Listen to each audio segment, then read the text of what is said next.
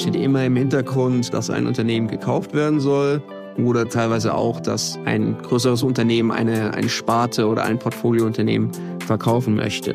Und man kriegt natürlich dann, trotz dass man sich quasi nur in Anführungsstrichen die Finanzen anschaut, immer noch einiges mit, was in dem Unternehmen eigentlich sonst so passiert. Also auch über das Business Model oder warum diese Transaktion stattfinden soll. Und das finde ich super interessant. Du hörst Julian, der im Bereich MA Transaction Services bei Deloitte tätig ist und dir aus seinem Arbeitsalltag erzählt. Ein sehr cooles Projekt war eins, da ging es um Konsumgüter, es war ein Startup. Das war genau so ein Projekt, wo wir uns dann ein paar Wochen mit dem Geschäftsmodell auch auseinandergesetzt hatten, immer natürlich in Bezug auf die Finanzkennzahlen. Und die Transaktion hat dann auch tatsächlich erfolgreich stattgefunden. Wobei wir als Abteilung, die eben mit der Erstellung von diesen Due Diligence Reports beauftragt ist, eigentlich nicht davon profitieren, ob das Unternehmen dann tatsächlich verkauft wird oder nicht. Aber das ist dann immer nochmal so ein Highlight, wenn man im Nachhinein dann irgendwie auf LinkedIn liest, okay, ähm, das Unternehmen wurde jetzt tatsächlich gekauft oder verkauft. Weil dann sieht man auch, okay, dass die eigene Arbeit tatsächlich Früchte getragen hat.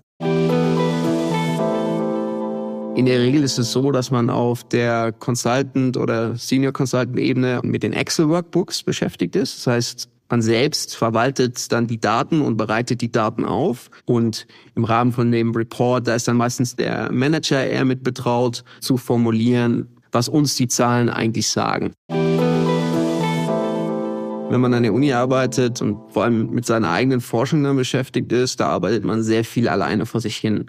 Jetzt bei Deloitte, da ist man eigentlich den ganzen Tag mit seinem Team im Austausch. Und ich habe vor allem gelernt, so zu arbeiten, dass ich meine Aufgaben direkt an einen Kollegen übergeben kann. Und der Kollege kann dann direkt daran weiterarbeiten und muss nicht irgendwie groß Zeit aufwenden, das erst nachzuvollziehen. Was relativ cool ist bei die Leute, dass man eben die Möglichkeit hat, noch einen Berufsexamen zu machen, wie einen CFA oder einen ACCA. Ich persönlich will den CFA machen, den Chartered Financial Analyst.